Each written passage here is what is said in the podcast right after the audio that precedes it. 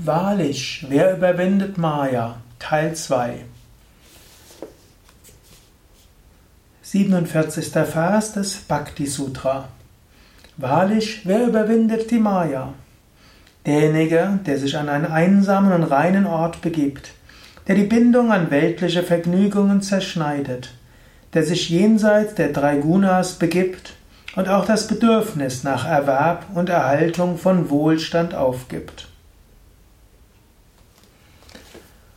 Hariom und herzlich willkommen zum Kommentar zum 47. Vers des Bhakti Sutra von Narada, des Leitfaden Sutra zur Kultivierung von Bhakti, von Hingabe. Narada hm, spricht jetzt hier darüber, wie überwindet man Maya. Er spricht jetzt hier hm, die zweite Möglichkeit. Insgesamt gibt es vier Verse. Hm, hier gibt es jetzt den zweiten Vers dafür.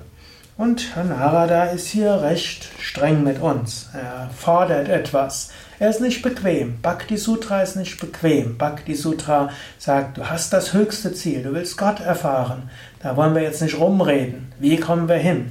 Sagt hier, an einen einsamen und reinen Ort begeben. Eine Möglichkeit. Bindungen an weltliche Vergnügen zerschneiden.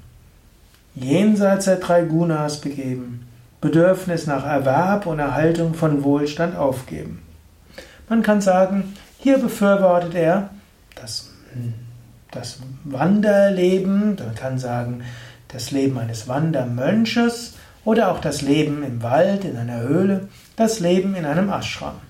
Das ist nicht der einzige Vers dazu, er sagt vier Möglichkeiten.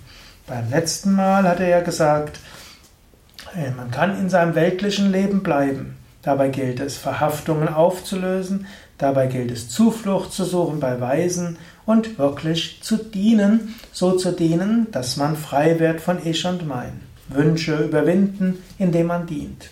Hier sagt er zweite Möglichkeit. Zweite Möglichkeit, man verlässt das normale Zuhause, man verlässt das weltliche Leben. Man geht heutzutage sicherlich am leichtesten in einem Ashram. Hm, in Deutschland gibt es ja einige Ashrams, wo man hingehen kann praktisch das weltliche Leben aufgibt und äh, dabei weltliche Vergnügungen überwindet. Ne? Natürlich, auch im Ashram gibt es das eine oder andere Vergnügen, aber es ist ein einfaches Leben. Da kann man nicht sich so viel leisten wie außerhalb. Du kannst ja nicht jedes Kleidungsstück kaufen, du kannst ja nicht ein Auto kaufen, was du willst. Vieles andere auch. Es ist ein einfaches Leben. Kleine Vergnügungen hast du. Und auch in einem Ashram-Leben musst du aufpassen, dass du nicht jetzt plötzlich wieder nach Vergnügungen strebst, dass du das allerbeste Essen haben willst, dass du das schönste Zimmer haben willst die schönste Einrichtung und kämpfst für einen schönen Teppich und so weiter. Auch hier kannst du wieder dieses ganze Mühlenrad der Wünsche erfüllen. Also in einem Ashram gehst du hin, um hm, alle weltlichen Sachen los zu sein. Nimmst dir bewusst vor, einfach leben, erhaben denken indem ich auf weltliche Vergnügungen verzichte, indem ich mich nicht um meinen Lebensunterhalt kümmere, indem ich nicht versuche, Reichtümer anzusammeln, richte ich mein ganzes Denken und Streben auf Gott hin.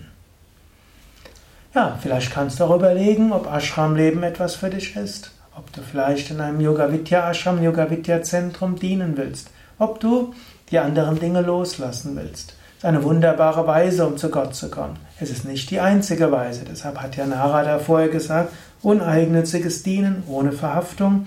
Damit kann man auch Maya überwinden. Aber eine besondere Weise ist, Teil einer spirituellen Gemeinschaft zu werden. Einige der Prinzipien kannst du natürlich auch umsetzen, auch wenn du im Alltag lebst. Einsamer reiner Ort kann für dich auch dein Meditationsraum sein, wo du dich jeden Tag zurückziehst oder die Ecke deines Zimmers. Du kannst dir auch vorstellen, wenn du meditierst, kannst du dir vorstellen, vorstellen, ich bin jetzt allein mit Gott. Ich lasse alles los. Mann, Frau, Kinder, Beruf, Chef und so weiter. Für die Zeit meiner Meditation bin ich an einem einsamen und ruhigen Ort, will nur mit Gott da sein. Du kannst versuchen, auch in einem normalen Berufsleben, auch im normalen Alltagsleben, einfach zu leben, insbesondere keinen Hang zu haben an weltlichen Vergnügungen. Selbst wenn du die ein oder andere genießen kannst, aber nicht daran hängen. Und du kannst auch dort dich von den drei Gunas lösen, dich nicht identifizieren mit psychischen Zuständen und auch wenn du, wenn du dich um den Lebensunterhalt kümmern musst, mindestens nicht eine Gier haben nach Reichtum und nicht die ganze Zeit dich damit beschäftigen, wie kann ich mehr Geld bekommen und wie kann ich auch in 30 Jahren meinen Lebensunterhalt noch besser machen als heute. Sondern loslassen, Gott anvertrauen. Schon klug handeln, und es spricht nichts dagegen, daneben sich auch um die Rente zu kümmern und so weiter. Aber das sollte nicht zu viel Raum einnehmen im Kopf. Der größte Raum sollte einnehmen der Wunsch, Gott zu erfahren, Gott zu dienen, Gutes zu bewirken und nicht nur der Wunsch, sondern auch umzusetzen. Während der spirituellen Praktiken sich allein mit Gott zu fühlen und andere Wünsche an Vergnügen und an Reichtum loszulassen. Ja, das war's wieder für heute. Mehr Informationen zum Yoga, auch zum Ashram-Leben, auch wie du Mitglied einer spirituellen Gemeinschaft werden kannst, auf www.yoga-vidya.de